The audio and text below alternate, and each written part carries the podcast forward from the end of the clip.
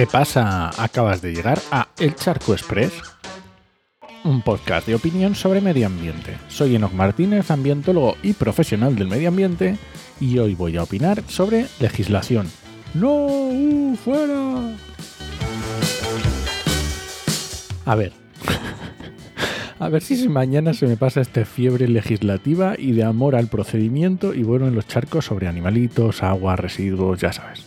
Pero hoy te traigo un artículo bastante sesudo sobre una sentencia del Tribunal Superior de Justicia de Extremadura.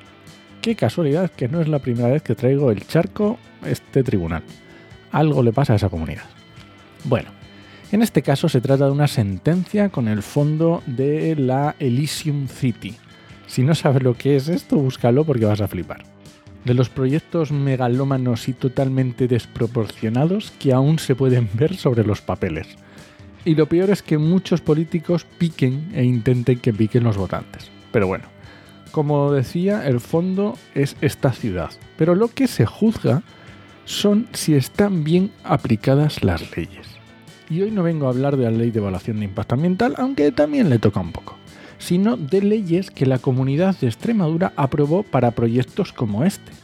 Porque ojito al nombre, es la ley 7-2018 de 2 de agosto, extremeña, ley extremeña de grandes instalaciones de ocio. Se ve que era muy importante tener una ley específica para esto. Y no te creas que el tribunal se pronuncia porque esta ciudad vaya a afectar significativamente a las zonas de Red Natura 2000, como ya vimos con la isla de Valdecañas, por ejemplo, que no les importó mucho. O, con la, o a la reserva de la biosfera de la Siberia, pues no, tampoco. En realidad el tribunal se basa en un problema de procedimiento, concretamente con el plan de ordenación con incidencia territorial y proyecto de ejecución de grandes instalaciones de ocio.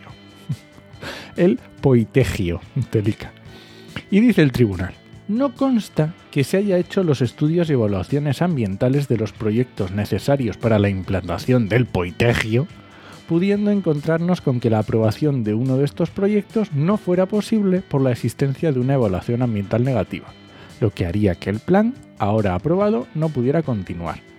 Básicamente el tribunal lo rechaza porque no se ha llevado a cabo con carácter simultáneo a la evaluación ambiental estratégica del plan y a la evaluación de impacto ambiental del proyecto, la evaluación ambiental de todos aquellos proyectos necesarios para la implantación de esta gran instalación de ocio.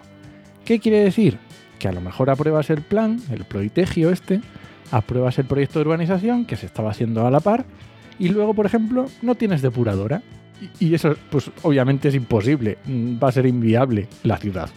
Así que tienes que valorarlo todo junto. Eso es lo que te está diciendo el tribunal. Y después de todo esto, que bueno, pues dices tú, pues vale, mm, pues ¿qué le vamos a hacer? ¿A qué conclusión quiero llegar con todo esto? Pues además de que es very difficult todo esto, es que muchas veces para la consecución de los objetivos ambientales una vez que entramos en dinámicas judiciales, es mejor olvidarnos de justificar que la cría de no sé qué especie es súper importante y buscar fallos en los procedimientos, pues estos pueden demorar décadas los proyectos y muchas veces terminar por hacerlos inviables. Un truquito. Y nada más, este ha sido el Charco Express de hoy. Lo encuentras en Podcastidae o en elcharco.es.